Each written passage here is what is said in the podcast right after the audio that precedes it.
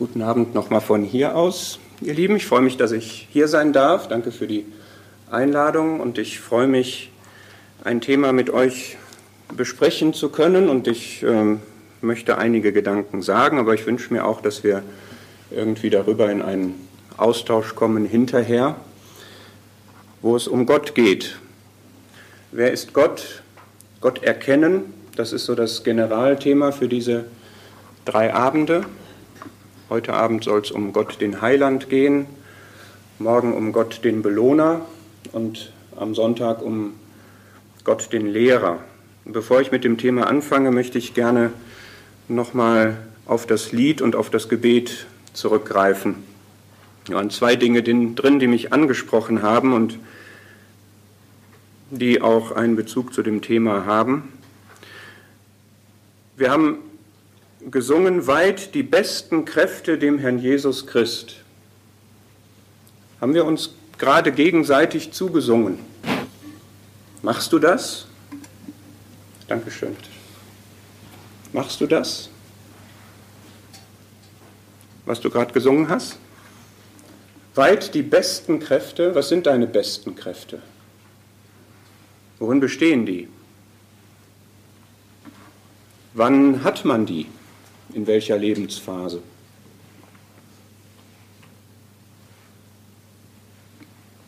Liegt mir einfach an, das jetzt mal so auszusprechen. Und ein Freund hat vor drei Jahren, glaube ich, mir mal gesagt, Thorsten, wir haben die besten Jahre hinter uns.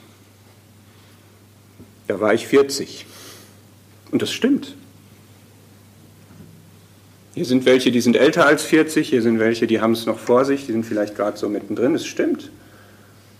Da ist man auf dem absteigenden Ast. Ich merke das auch.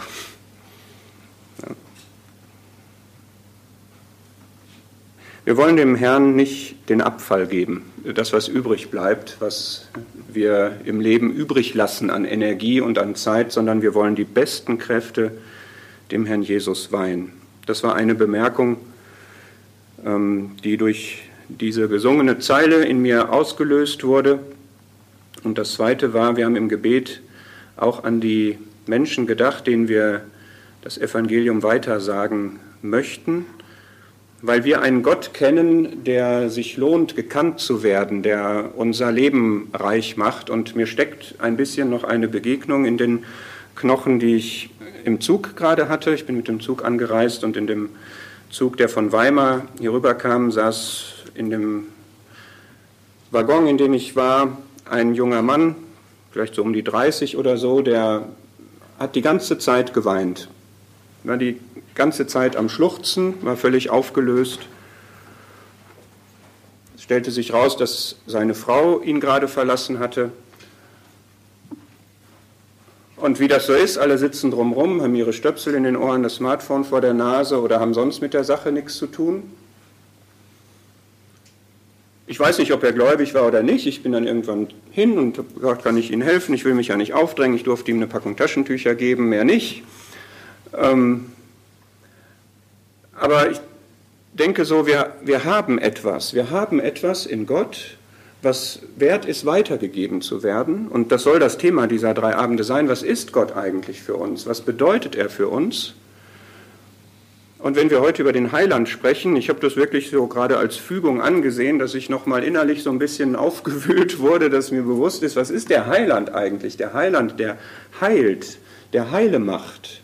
Ja, da ist jemand, für den ist sein Leben erstmal total kaputt, heillos verzweifelt. Es wird einem Gläubigen auch erstmal so gehen in der Situation. Aber gibt es einen Halt? Gibt es einen Trost? Gibt es etwas, was Heil macht, wo ich verletzt bin? Ja.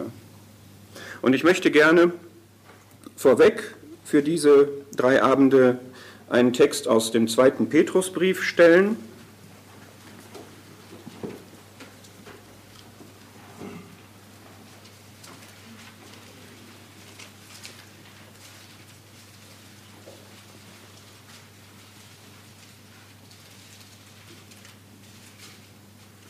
Aus 2. Petrus 1 und 3.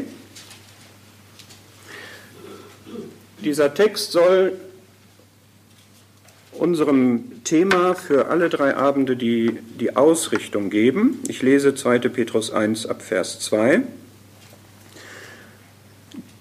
Gnade und Friede sei euch vermehrt in der Erkenntnis Gottes und Jesu unseres Herrn.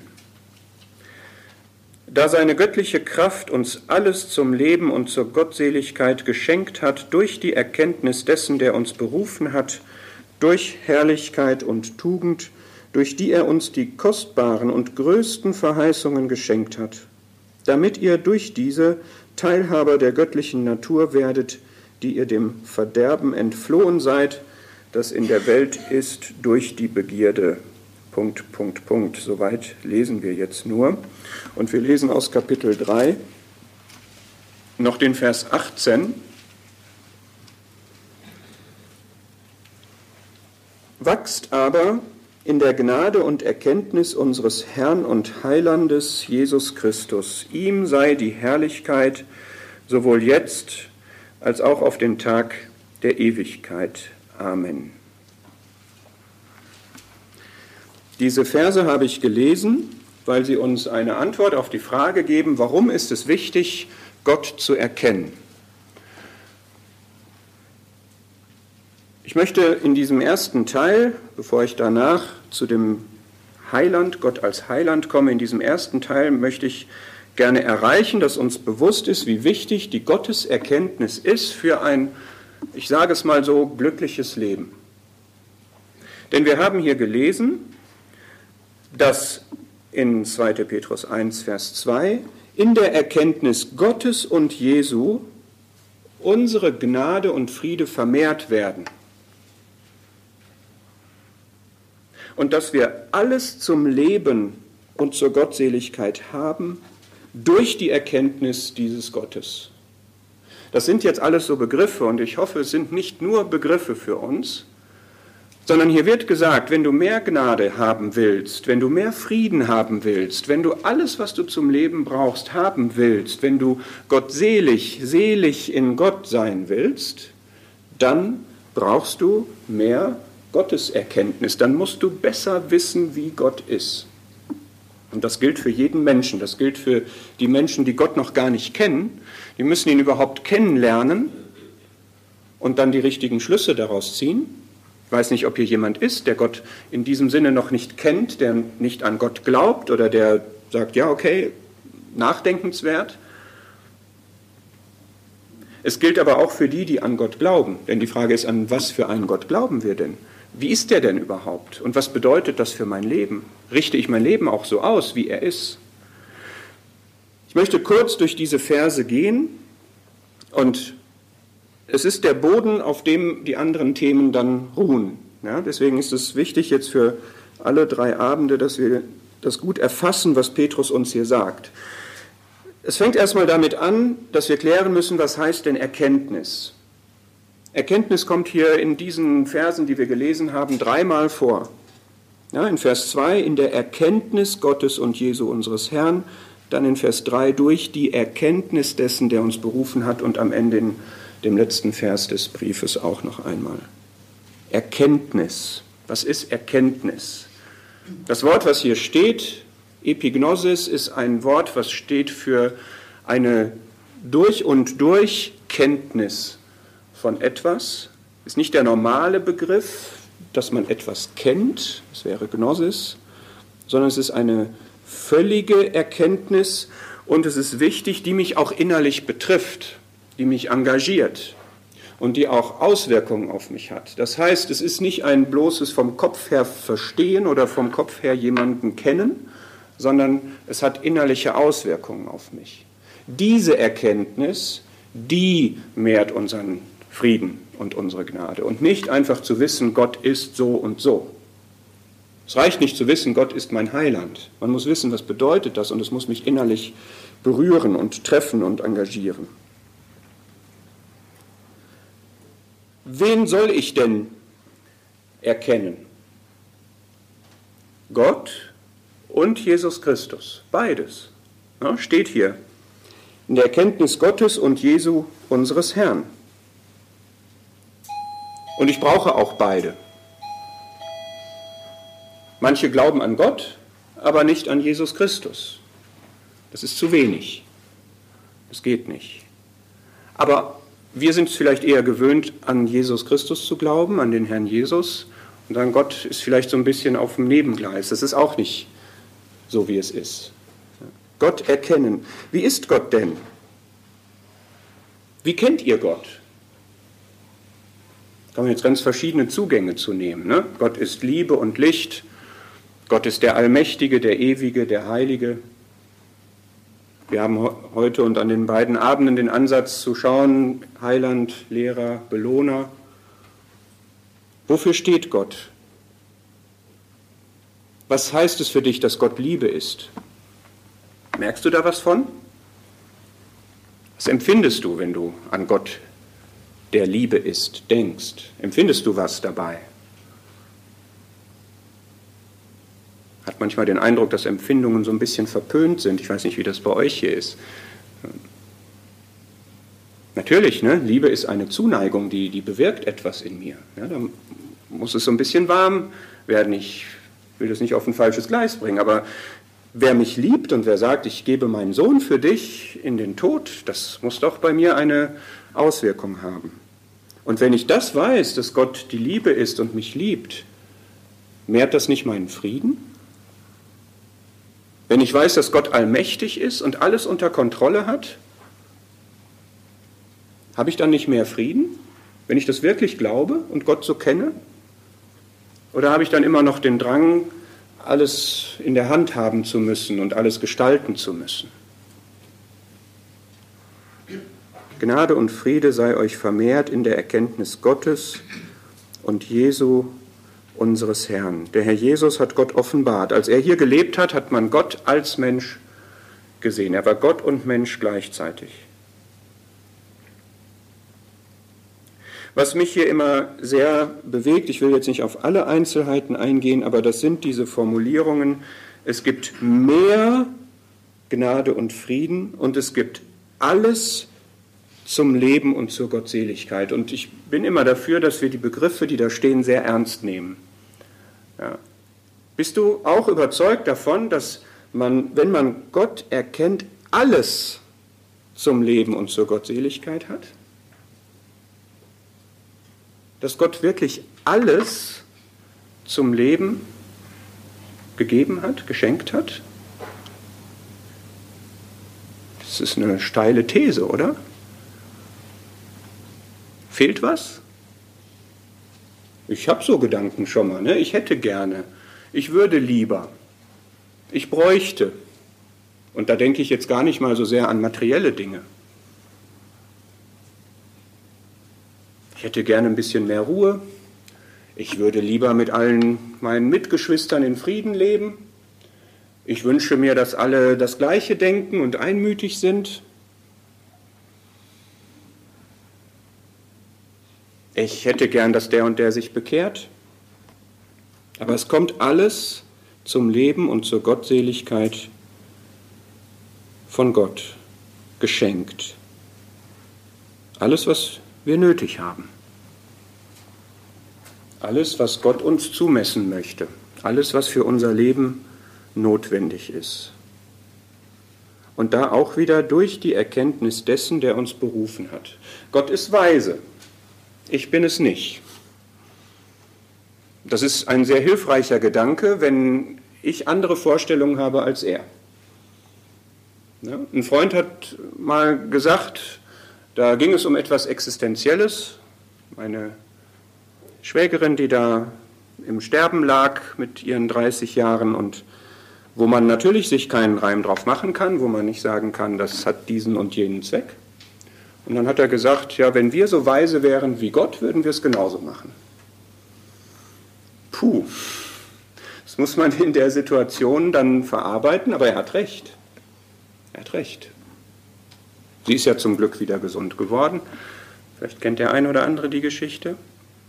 Aber wenn ich glaube, dass Gott weise ist, dann kann ich doch mit Situationen, die ich nicht verstehe, anders umgehen, oder?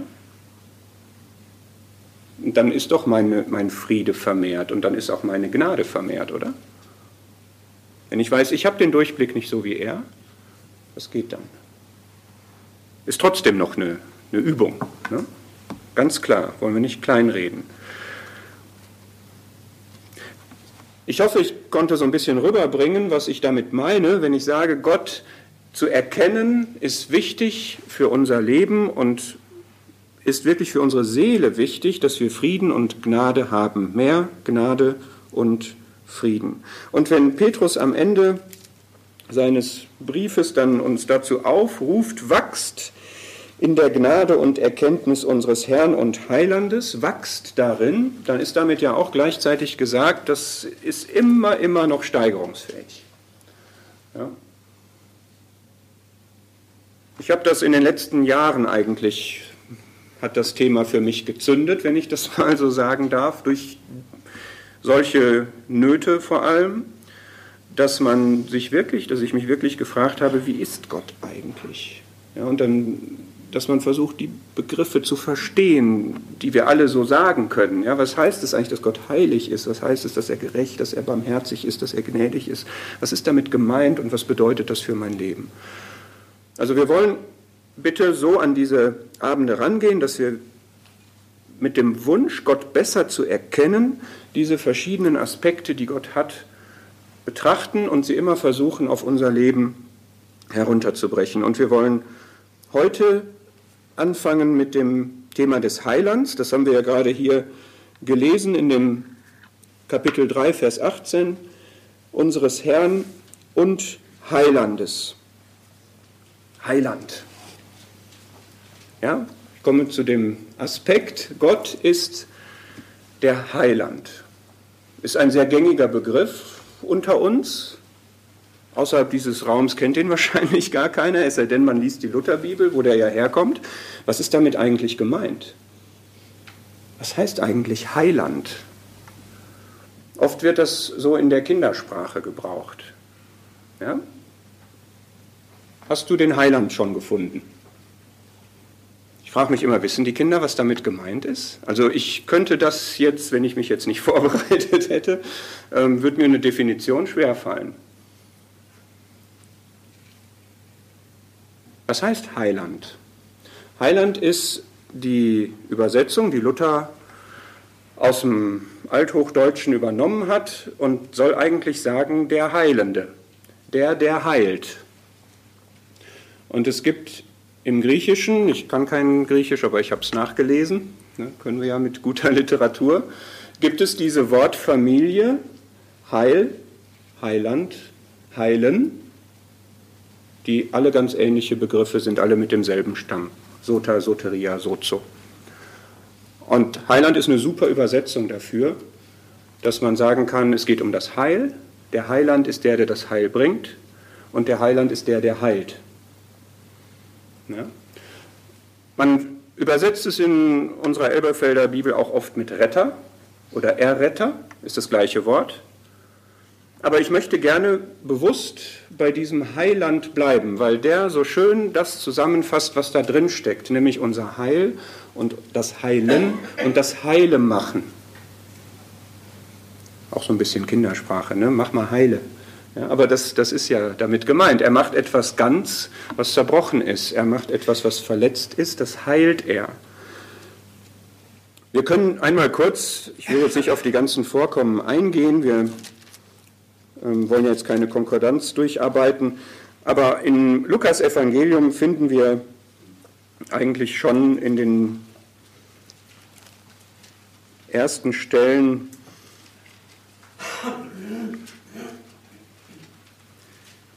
den Kerngedanken davon. In Lukas 1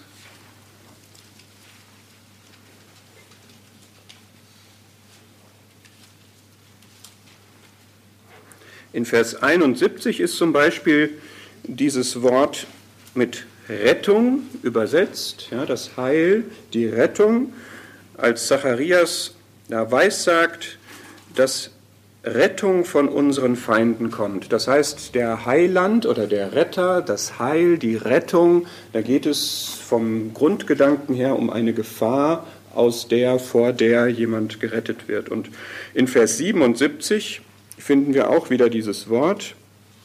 um seinem Volk Erkenntnis des Heils zu geben in Vergebung ihrer Sünden.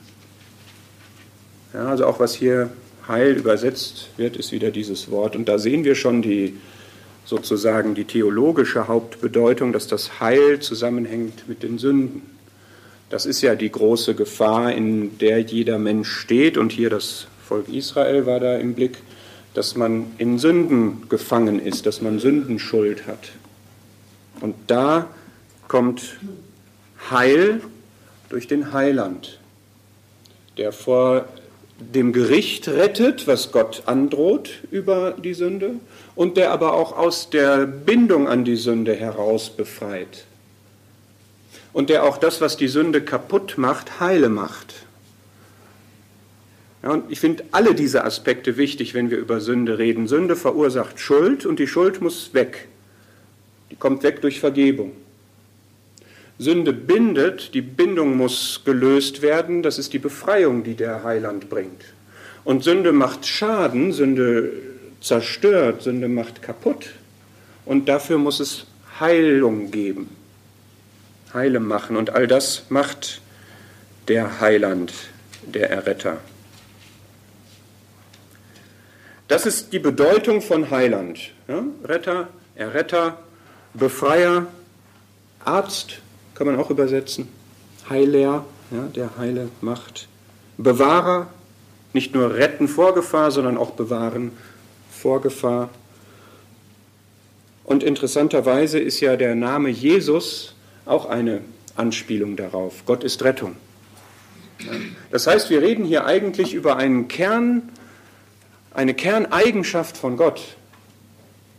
Der Herr Jesus sagt, der Herr ist Rettung der Heiland, Heiland Gott wird ja ganz oft verbunden, Timotheus Titus, der Heiland Gott. Das ist auch sein Wesen. Ja, so ist er.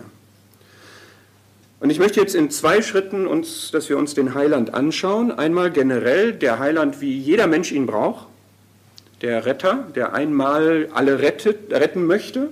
Und zweitens, wie wir als Glaubende auch immer noch den Heiland brauchen, auch wenn wir grundsätzlich für die Ewigkeit gerettet sind. Und äh, den ersten Schritt machen wir anhand 1 Timotheus.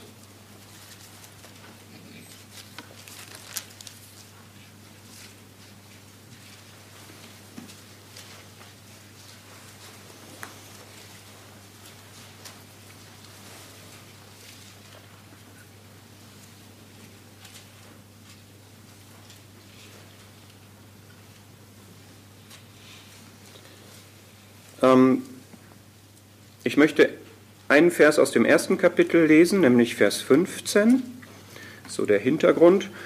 Das Wort ist gewiss und aller Annahme wert, dass Christus Jesus in die Welt gekommen ist, um Sünder zu erretten. Dann aus Kapitel 2, ab Vers 4. Der Heiland Gott will, dass alle Menschen errettet werden und zur Erkenntnis der Wahrheit kommen denn Gott ist einer und einer ist Mittler zwischen Gott und Menschen, der Mensch Christus Jesus, der sich selbst gab als Lösegeld für alle, wovon das Zeugnis zu seiner Zeit verkündigt werden sollte.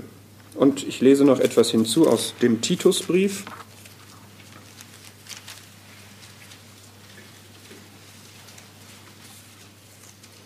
Titus 3,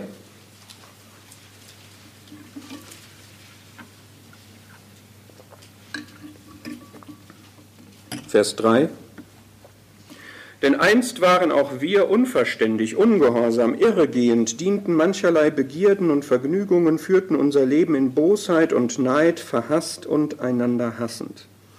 Als aber die Güte und die Menschenliebe unseres Heiland Gottes erschien, errettete er uns, nicht aus Werken, die in Gerechtigkeit vollbracht wir getan hatten, sondern nach seiner Barmherzigkeit durch die Waschung der Wiedergeburt und die Erneuerung des Heiligen Geistes, den er reichlich über uns ausgegossen hat durch Jesus Christus, unseren Heiland, damit wir gerechtfertigt durch seine Gnade erben würden nach der Hoffnung des ewigen Lebens. Dieser Aspekt, dass der Heiland Gott als Retter der Welt gekommen ist, Heiland der Welt, sagt 1. Johannesbrief, Das soll nicht der Schwerpunkt heute Abend sein, aber es ist wichtig, das als Grundverständnis zu haben. Was sind die wesentlichen Punkte dessen, was wir gelesen haben?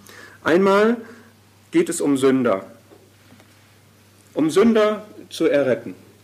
Und aus Sicht der Bibel, aus Sicht Gottes ist jeder Mensch ein Sünder. Er sündigt und er ist von Natur aus ein Sünder. Es ist durch die Erbsünde so entstanden.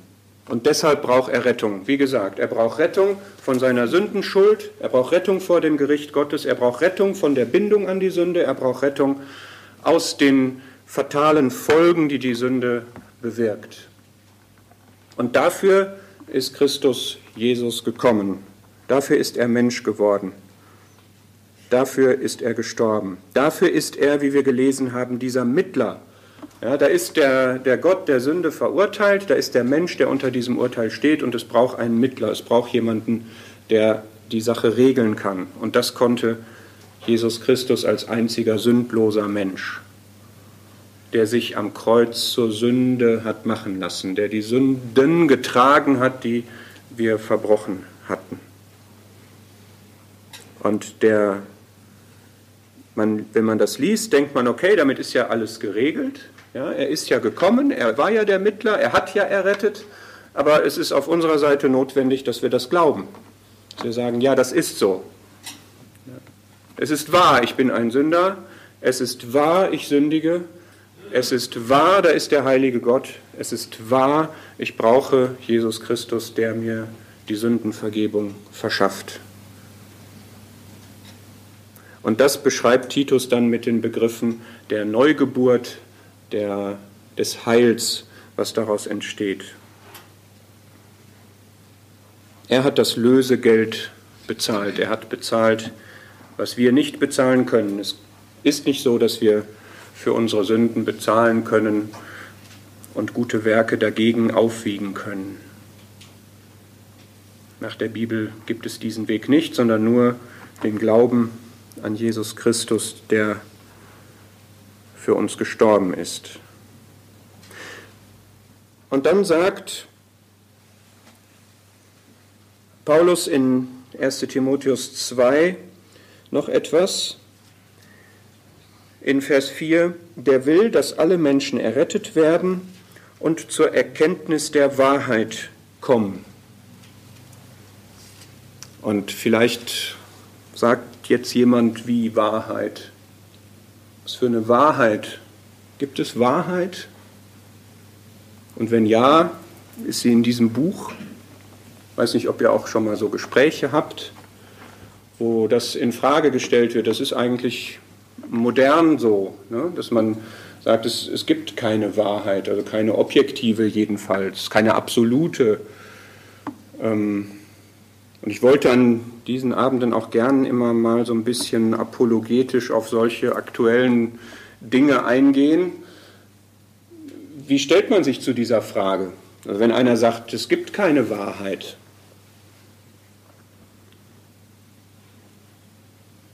Also wenn das so wäre, dann wäre ja alles Lüge, oder? Wenn es keine Wahrheit gibt, dann ist alles unwahr. Meinst du doch nicht ernst, oder? Wäre, finde ich, eine angemessene Reaktion, weil dieser Satz, es gibt keine Wahrheit, der ist wirklich Nonsens. Ich bin immer vorsichtig, so solche Urteile abzugeben, aber wenn man das sagt, dass, es gibt keine Wahrheit, nein. Nein, also dann ist ja alles, alles falsch, dann ist ja alles gelogen. Ja, reine Logik jetzt. Ja. Übrigens ist dann auch der Satz, es gibt keine Wahrheit, der müsste ja dann wahr sein. Okay, also diesen Schritt, meine ich, können wir vergessen. Das kann nicht ernsthaft gemeint sein, aber was natürlich gemeint sein kann, es ist alles gleich wahr. Es gibt viele Wahrheiten.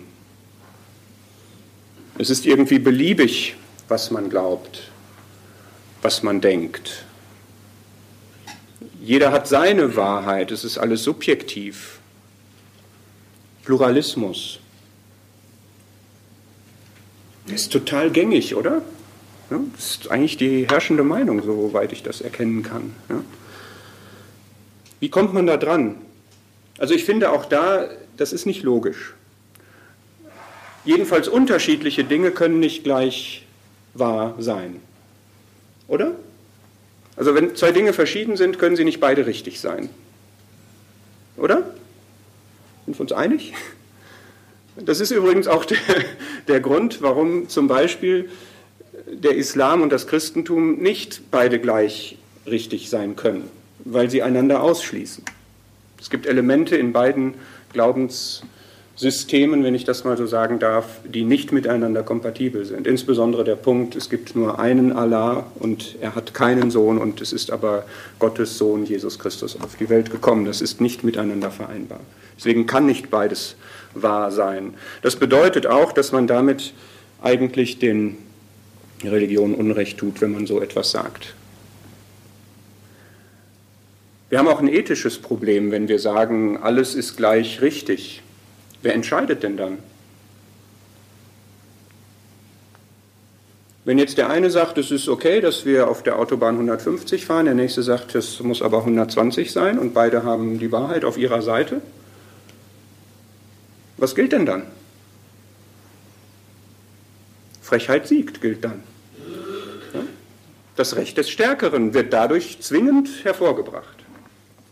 Der, der es sich leisten kann, oder der, der stärker ist, oder der, der die besseren Connections hat, oder was auch immer. Und das sehen wir ja auch in politischen Prozessen, dass da, wo Wahrheit relativiert wird, dass da sich der Stärkere, der lauter schreit, der Frechere oder wie auch immer durchsetzt. Und habt ihr mal einen Praxistest gemacht, ob das funktioniert, dass es mehrere Wahrheiten gibt? Zum Beispiel, wenn ihr einen Bus kriegen müsst? Also auf dem Fahrplan steht 20 nach 9. Ich bin der Meinung, 5 vor halb kommt er erst. Das, also ich habe die Meinung und es ist Meinungsfreiheit in diesem Land. Ja, der muss also dann um 5 vor halb kommen. Komisch, dass man das bei diesen alltäglichen Dingen nicht gelten lässt, diesen Pluralismus und diese, jeder hat seine Sicht der Wahrheit und bei den wichtigen Dingen, nämlich bei dem Glauben, bei dem Weltanschaulichen, da soll das dann gelten. Es ist äh, traurig. Aber natürlich, ich will das nicht ins Lächerliche ziehen, ja, aber auf der Ebene kann man durchaus mal argumentieren. Natürlich ist die Frage, kann man die Wahrheit erkennen? Ich glaube ja. Dazu sind wir begabt als Menschen. Wir sind keine Tiere. Wir haben einen Geist, wir haben einen Verstand. Und darf man sie artikulieren? Darf man sagen, was man für die Wahrheit hält? Darf man einen absoluten Wahrheitsanspruch vertreten? Darf ich sagen, nach meinem Verständnis ist das Christentum wahr und demnach sind es die anderen Religionen nicht? Darf der das? Ja, das darf man. Ja, das muss man auch. Thema Pluralismus, Toleranz. Pluralismus ist okay, gesellschaftlich. Davon profitieren wir auch. Wir gehören auch zu dem bunten Strauß an unterschiedlichen Weltanschauungen, die man akzeptiert und auch akzeptieren muss nach unserem Grundgesetz. Wir können das niemandem, niemandem auferlegen, dass er nach der Bibel glaubt. Wir wollen überzeugen dahingehend, aber wir müssen es akzeptieren. Pluralismus ist an der Stelle in Ordnung. Aber nicht als Gebot, dass man sagt, man darf nicht absolut die Wahrheit verstanden oder vertreten. Und das ist auch das Missverständnis bei der Toleranz, dass man meint, es gäbe eine inhaltliche Toleranz. Du kannst nach deiner Fasson selig werden, du nach deiner. Und das sagt die Bibel nicht. Wenn wir auf dem Boden der Bibel stehen, dann gibt es nur einen Mittler, dann gibt es Jesus Christus, der sagt, ich bin der Weg und die Wahrheit und das Leben. Niemand kommt zum Vater als nur durch mich. Und dazu sollten wir stehen. Und das ist das, was Paulus hier im Timotheusbrief eben sagt, zur Erkenntnis der Wahrheit kommen. Gottes Botschaft ist, es gibt Wahrheit und ich verkünde die Wahrheit, ich offenbare die Wahrheit, ich Gott, und ich habe das in der Bibel getan, ich habe das in meinem Sohn Jesus Christus getan, und ich tue das durch den Heiligen Geist auch jetzt noch in jedem, der glaubt und der es hört. Und diese Wahrheit besteht darin, Nochmal, ich bin ein Sünder, Gott ist heilig, Gott liebt, Gott will mich retten, er will alle Menschen retten und die Rettung geschieht durch den Glauben und die Buße an ihn. Und jetzt kommen wir zu der Rolle, die der Heiland für uns hat. Ich hoffe, ihr habt noch Kondition, es ist erst Viertel nach. Jetzt kommt das, was mein Hauptanliegen ist heute Abend. Ähm, warum ist es für euch, ich unterstelle, die meisten hier glauben an Gott, warum ist es für euch, für mich, für uns wichtig, Gott immer noch als Heiland zu kennen? Nicht nur als den, der uns einmal gerettet hat, sondern als der, der immer noch da ist als unser Heiland. Zwei Gründe. Einen möchte ich nur der Vollständigkeit halber erwähnen. Der Herr Jesus ist auch der Heiland, der uns einmal in den Himmel holen wird, der uns am Ende unseres Lebens oder nachdem wir verstorben sind, wie auch immer die Dinge ablaufen, zu sich holt, heimholt, heimgegangen sind. Ja. Ja. Philippa 3. Wir erwarten den Heiland aus den Himmeln, der uns umgestalten wird. Ja. Und zweitens, er ist auch jetzt während unseres Lebens, bis wir soweit sind, ist er auch unser Heiland. Ähm, vielleicht nur eine Stelle dazu aus dem Römerbrief.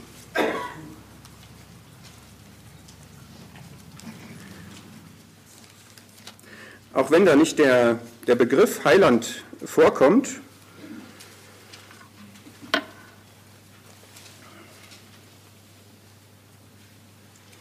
aber es kommt der Begriff der Rettung vor aus Römer 5.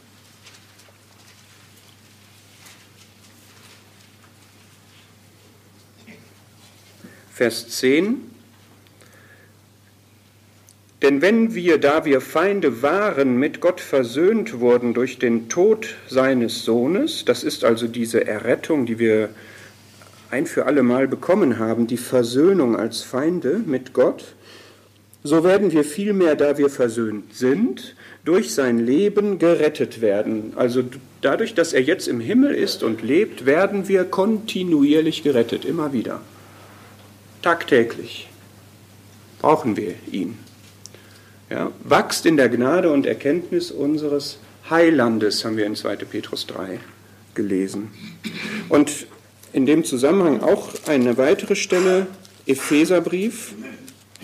Ich möchte jetzt erst zwei, drei Stellen vorstellen, dann möchte ich gerne in möglichst konkrete Themen reingehen, wo wir diesen Heiland erleben können. Epheser 5.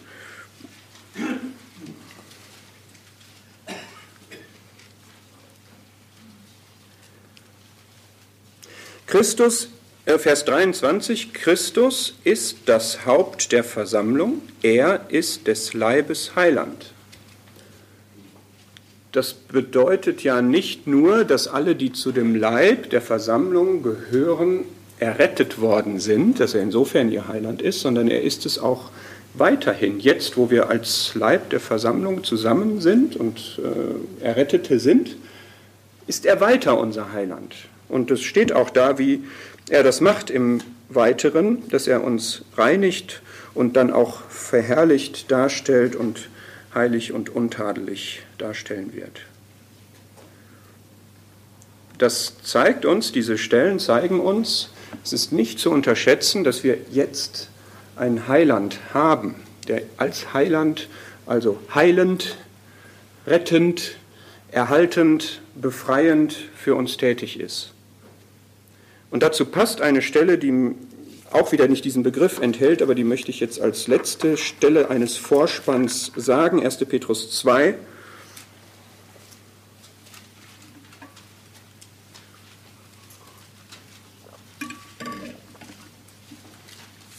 Erste Petrus 2, Vers 25 am Ende. Es geht mir einfach um diese Formulierung, dass er der Hirte und Aufseher unserer Seelen ist hat mich mal sehr bewegt, als ich das mal bewusst gelesen habe, auch nach diversen Erfahrungen, die ich so gemacht hatte, dass er es auf meine Seele abgesehen hat, also sich um meine Seele kümmert.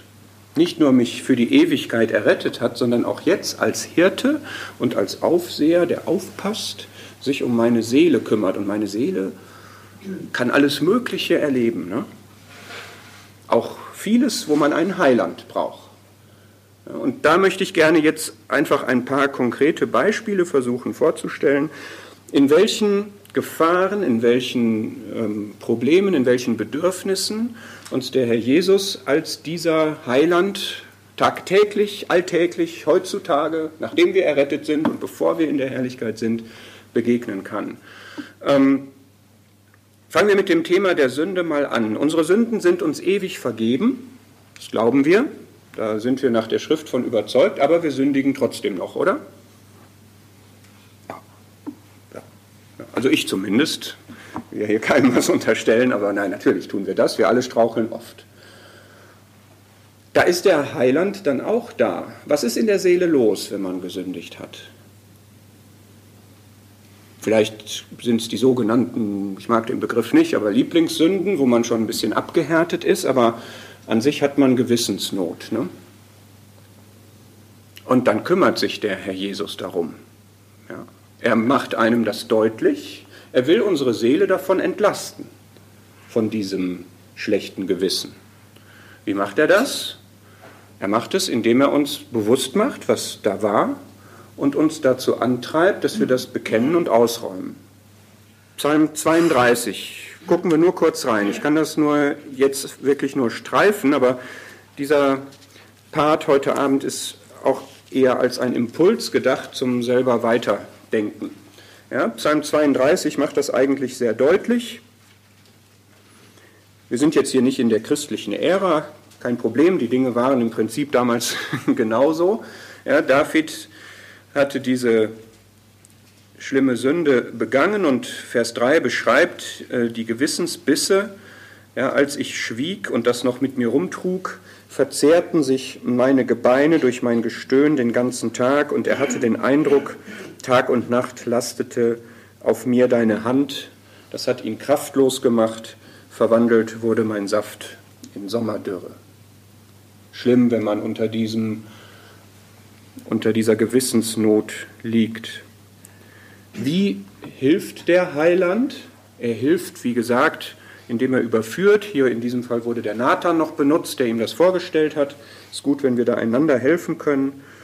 Und das führte David dann dazu, Vers 1, glückselig der, dessen Übertretung vergeben, dessen Sünde zugedeckt ist, wie ist er dahin gekommen, zu dieser Glückseligkeit? Glückselig heißt eigentlich nur total durch und durch glücklich.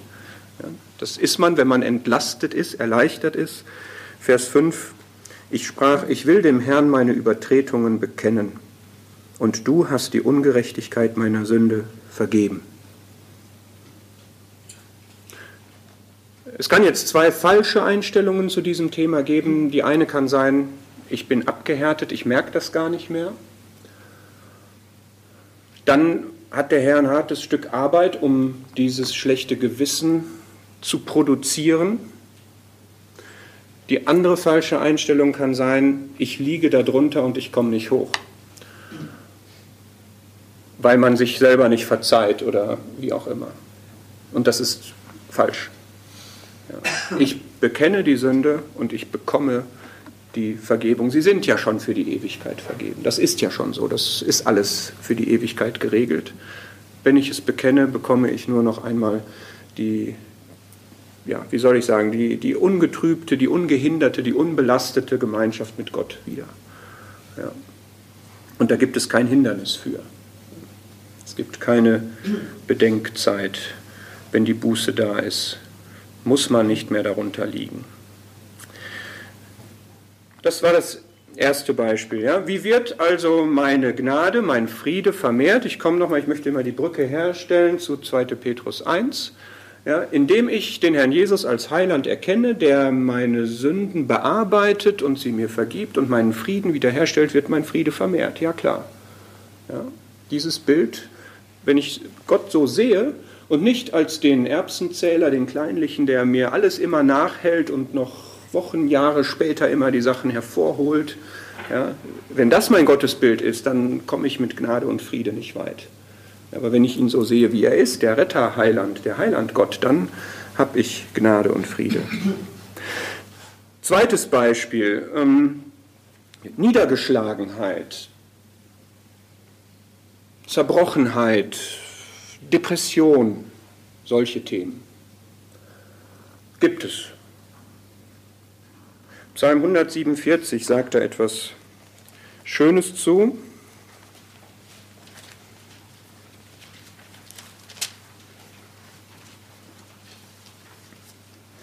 Psalm 147, Vers 3. Der da heilt, die zerbrochenen Herzens sind und ihre Wunden verbindet. Das ist so ein richtiger Heilandsvers. Der da heilt, die zerbrochenen Herzen sind. Zerbrochene Herzen kann jetzt eine weite Bedeutung haben. Ich denke jetzt mal an wirklich jemanden, der, der am Boden zerstört ist, niedergeschlagen ist, vielleicht sogar deprimiert, depressiv ist. Also jemand wie Elia. Ja, ich denke, ihr kennt diese Szene, ähm, müssen wir vielleicht nicht aufschlagen, 1. Könige 19, wo er da liegt, am Boden buchstäblich, aber auch seelisch am Boden.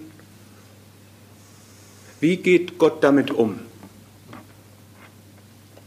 Ich weiß nicht, ob hier jemand ist. Also ich hatte mal einen Burnout. Ich weiß so ein bisschen, wovon ich spreche, wenn das auch nicht depressiv war. Aber ähm, das ist immer verbreiteter in der Gesellschaft und auch unter Christen. Die machen da keine Ausnahme, haben sogar ihre eigenen Antreiber, die sie dahin führen können.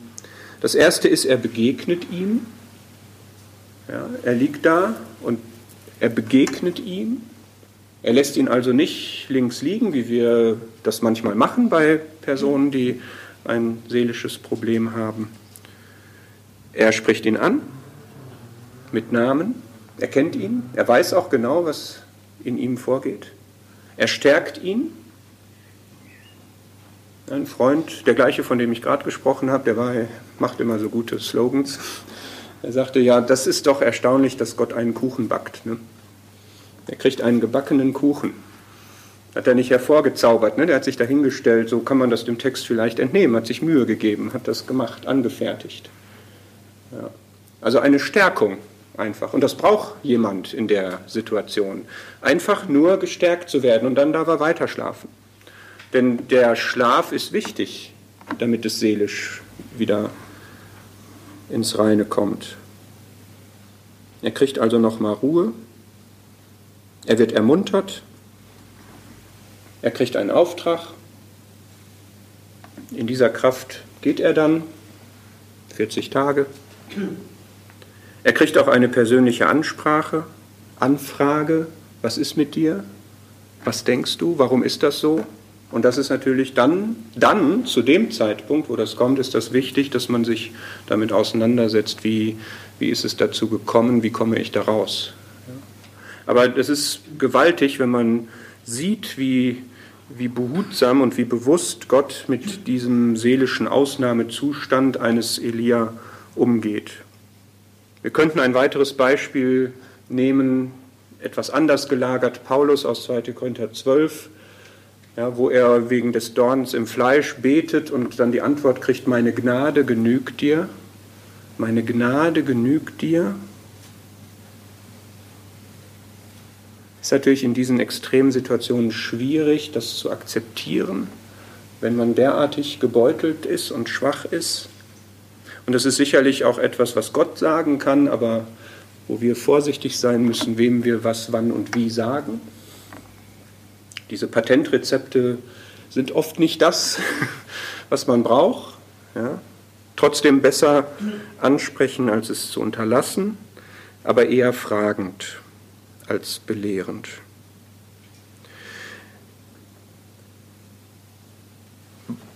Weiteres Thema Verletzungen, die uns von anderen zugefügt werden.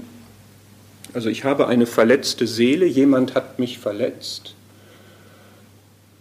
Was ist die Haltung des Herrn dazu? Hesekiel 34 schlagen wir mal auf.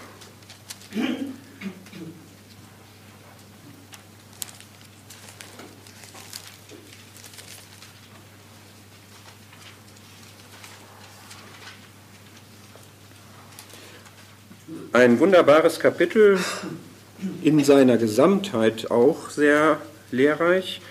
Mir geht es jetzt nur um den Punkt, was macht der Herr Jesus, der sich hier als der Hirte vorstellt, gedacht an sein Volk Israel, aber es zeigt gute Eigenschaften eines Hirten. Was macht er mit Verletzten? Was macht ein Hirte mit Verletzten? Das steht in Vers 16. Das Verwundete will ich verbinden, das Kranke will ich stärken, das Fette und das Starke werde ich vertilgen. Wie es recht ist, werde ich sie weiden. Das heißt, wenn jemand verletzt ist, kriegt er einen Verband. Mit einem Verband ist erstmal ein Schutz da. Das heißt nicht, dass die Wunde nicht mehr da ist. Das heißt auch nicht, dass es nicht mehr wehtut, außer bei kleinen Kindern. Da führt es manchmal dazu. Hauptsache, es ist jetzt was da drauf und dann tut es auch gar nicht mehr weh. Wir müssen das unterscheiden, das Verbinden und das Heilen. Das sind zwei verschiedene Dinge. Ähm, das Heilen braucht unter Umständen lange, und vielleicht werden auch erst in der Ewigkeit Tränen abgewischt. Aber es gibt wenigstens eine Zuwendung, will ich verbinden, eine Soforthilfe.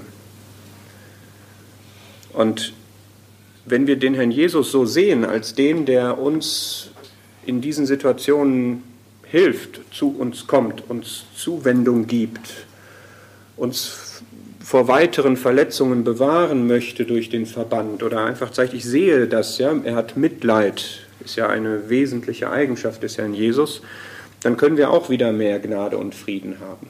Ne? Auch die Frage, möchte ich mich jetzt trösten lassen, ist auch schon mal ein Thema. Ja?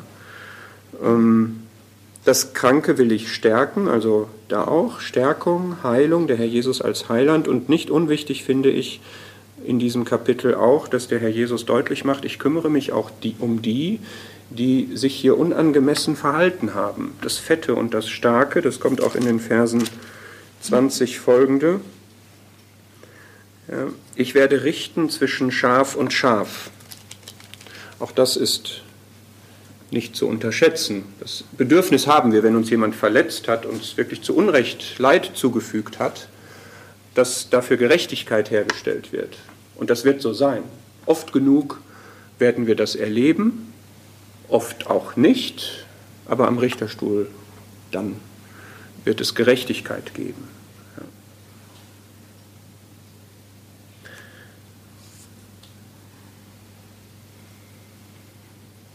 Darf ich noch zwei Punkte ansprechen? Einmal die das heile Machen von Beziehungen.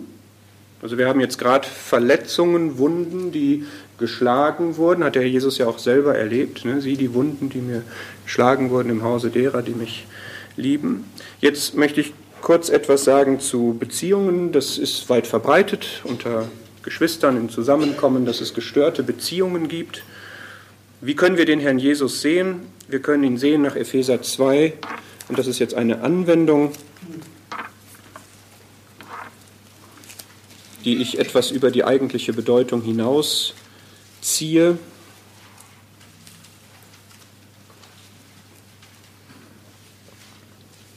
Epheser 2, Vers 14. Er ist unser Friede. Und Vers 17, er kam und verkündigte Frieden.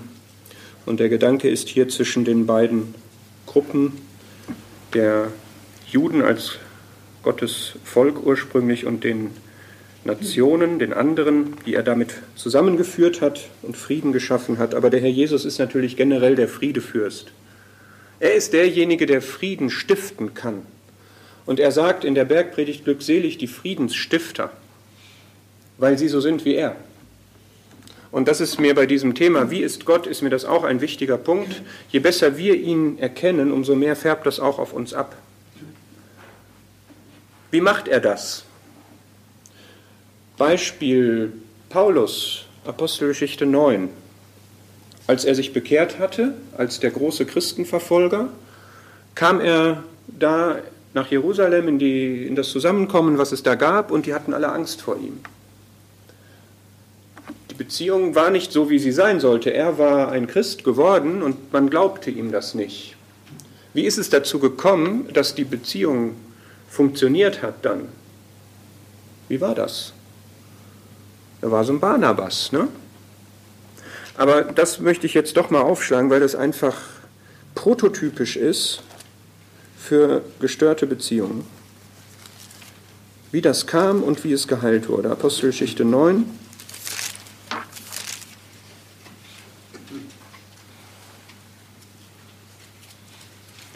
Apostelgeschichte 9, Vers 26.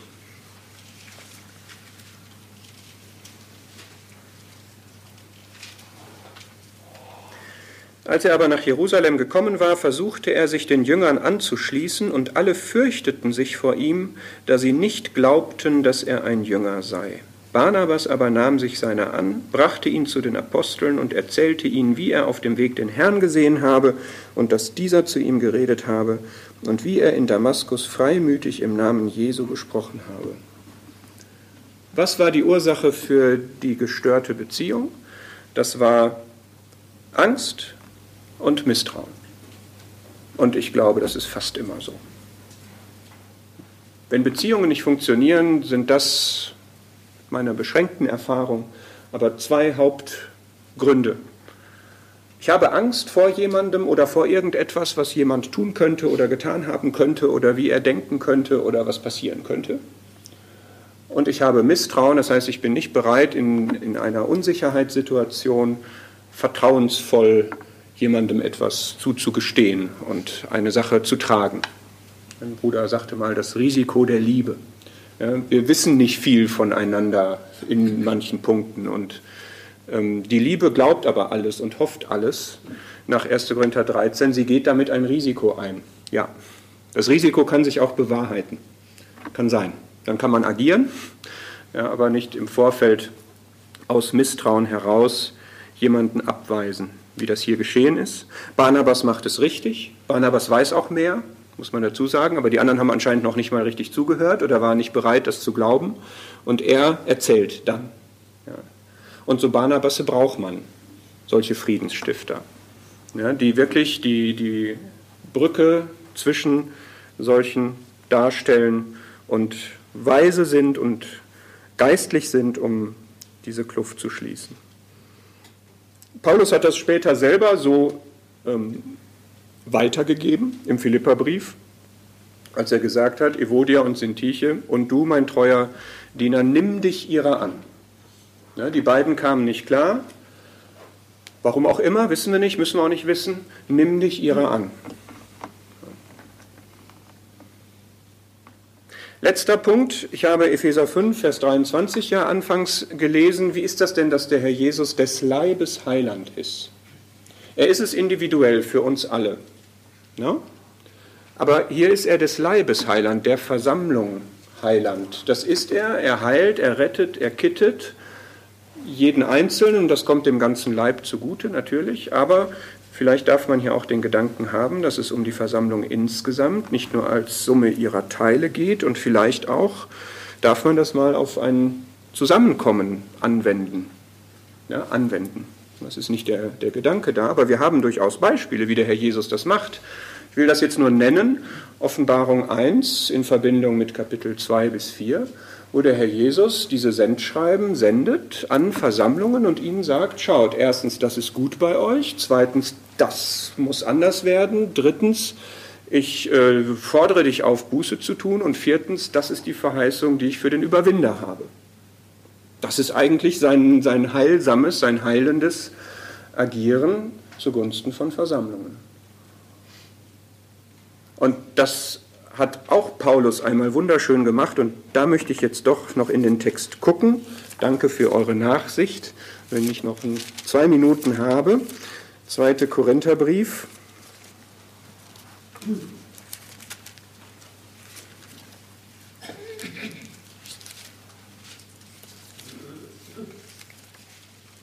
Wir wissen ja, dass denke ich, dass Paulus den ersten Korintherbrief geschrieben hat aus gegebenem Anlass, um in der Gemeinde in Korinth einige Dinge, die fragwürdig waren und die auch ähm, in Unordnung waren, ähm, zu klären.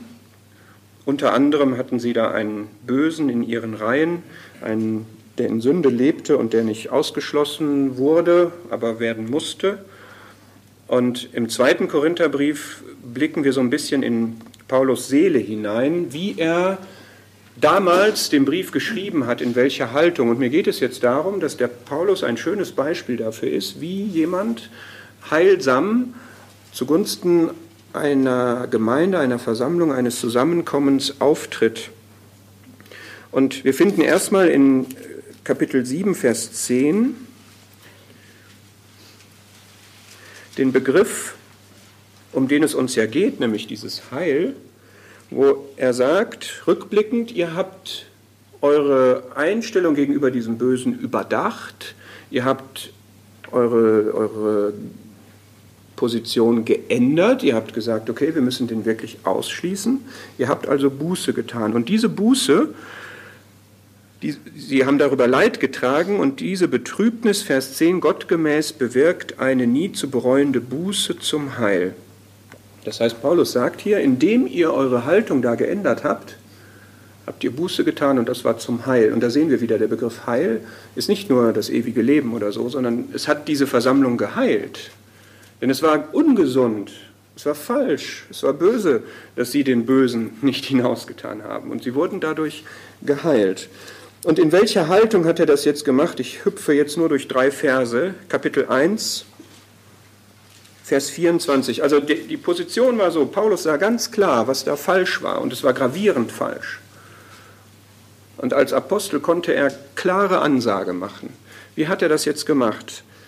Nicht, dass wir, 2. Korinther 1, Vers 24, über euren Glauben herrschen, sondern wir sind Mitarbeiter an eurer Freude, denn ihr steht durch den Glauben. Also ein Zusammenkommen, was richtig daneben war in, dieser, in diesem Punkt. Er sagte, ich herrsche nicht, über euren Glauben, sondern mir geht es um eure Freude. Ich, ja, mein Anliegen ist, ich möchte eure Freude haben. Die könnt ihr jetzt nicht haben in diesem Zustand. Denn ihr steht durch den Glauben. Ja was, da hat er die doch dann noch ermuntert oder was? Nein, er hat das anerkannt, was bei ihnen gut war. Kapitel 2, Vers 3. Am Ende, indem ich euch allen vertraue, dass meine Freude die von euch allen ist. Kann man das jemandem sagen, einem Zusammenkommen sagen, was so falsch steht? Ich vertraue euch vorbildlich. Ja, werden nicht gleich alle Brücken abgebrochen und jetzt mal richtig Dampf gemacht. Dass meine Freude, die von euch allen ist, diesen Konflikten ist ja immer die Frage, wie groß ist noch der gemeinsame Boden? Ja, und der ist ganz groß, der ist immer ganz groß. Ja, und er sagt hier, meine Freude ist die von euch allen. Wir haben doch dieselbe Ausrichtung. Und dann aus vieler Bedrängnis und Herzensangst schrieb ich euch mit vielen Tränen, innerlich bewegt. Er war am Kämpfen, er wollte sie überzeugen, er war betroffen. Hoffentlich nehmen die das jetzt nicht falsch auf, war seine Sorge damit ihr die Liebe erkennt, die ich überreichlicher zu euch habe. Das ist eine gute Hirtenhaltung. Und das letzte noch aus Kapitel 8.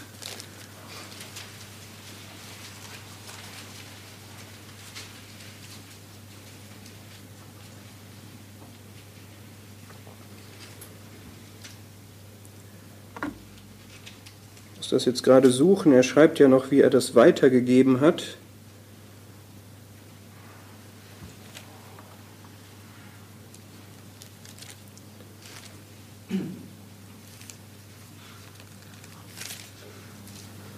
Es jetzt gerade gerade nicht.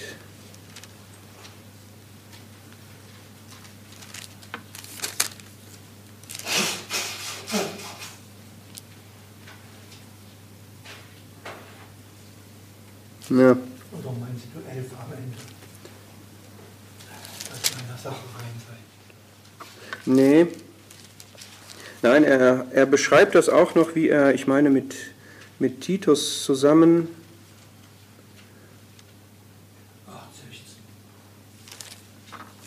8,16. Ja, ja, es gab noch eine andere Passage. Jedenfalls können wir noch nachsuchen. Jedenfalls sagt er da, ich habe die Korinther gerühmt gegenüber, Petro, äh, gegenüber Titus dafür, dass sie dem schon Folge leisten werden den Vers jetzt leider mir nicht richtig notiert. Das heißt, er, er steht damit in Gegensatz zu denjenigen, die so etwas weitertragen und sagen, ja, bitte? Sieben. Okay, dann war ich im falschen. Jawohl, danke, Andreas. 7 Vers 14. Denn wenn ich ihm etwas über euch gerühmt habe, so bin ich nicht beschämt worden. Und Vers 16, ich freue mich, dass ich in Bezug auf euch in allem zuversichtlich bin. Also auch diese Haltung. Ja, er, er hat dieses Problemthema, hat er mit Titus geteilt. Ja, sie wussten beide von diesem Problem, aber in welcher Haltung, in welcher Gesinnung hat er das gemacht? Er hat es in der Gesinnung gemacht der Zuversicht und des Rühmens. Also ja, in dieser Versammlung, wo dieser Missstand war, da, da rühmt er noch und sagt, ich bin zuversichtlich, dass die das anpacken werden und gottgemäß regeln werden. Ja, wunderschön. Und diese Haltung hat Paulus selber in seinem Leben ja erlebt, als Barnabas ihm da geholfen hat. Das war eine Friedensstifterhaltung, das war eine Haltung, wie der Herr Jesus selber sie hat. Und er hat sie selber auch an den Tag gelegt. Und das war jetzt Heilung auf der Ebene von ganzen Gemeinden, von dieser Versammlung in Korinth. Und ich glaube, diese Sicht ist für uns auch wichtig, dass wir auch als Zusammenkommen, als Versammlung, als Gemeinde wirklich sehen, wo brauchen wir insgesamt auch Heilung, wo brauchen wir Hilfe, wo, wo brauchen wir Rettung, wo gibt es etwas, was wir auf dieser Ebene äh, regeln müssen, vor Gott klären müssen. Zusammengefasst, wir haben Gott, wir haben den Herrn Jesus als Heiland, als den, der uns gerettet hat für die Ewigkeit, aber der uns auch Tag für Tag in allen Situationen immer noch rettet und heilt. Und wir haben ihn auch nötig für unsere Seele, für unsere Beziehungen, für unser Zusammenkommen, für unser Miteinander, für alles. Und ihn so zu sehen, dass wir ihm das zutrauen, dass wir an ihn glauben, dass er das ist. Es ist, außer mir ist kein Heiland, Jesaja 43. Ja. Ähm, das ist die richtige Ausrichtung. Und wenn wir diese Ausrichtung haben und ihm das zutrauen und ihm das auch anvertrauen und ihn auch darum bitten, dann ist in uns Gnade vermehrt. Gnade ist ja das, was wir nicht können und nicht verdienen können und nicht erarbeiten können, sondern was von ihm kommt. Das Unverdiente. Und Friede ist dann auch einmal, wenn es um Beziehungen geht, aber ganz einfach, wenn es um unsere Seele geht, ist da mehr Friede.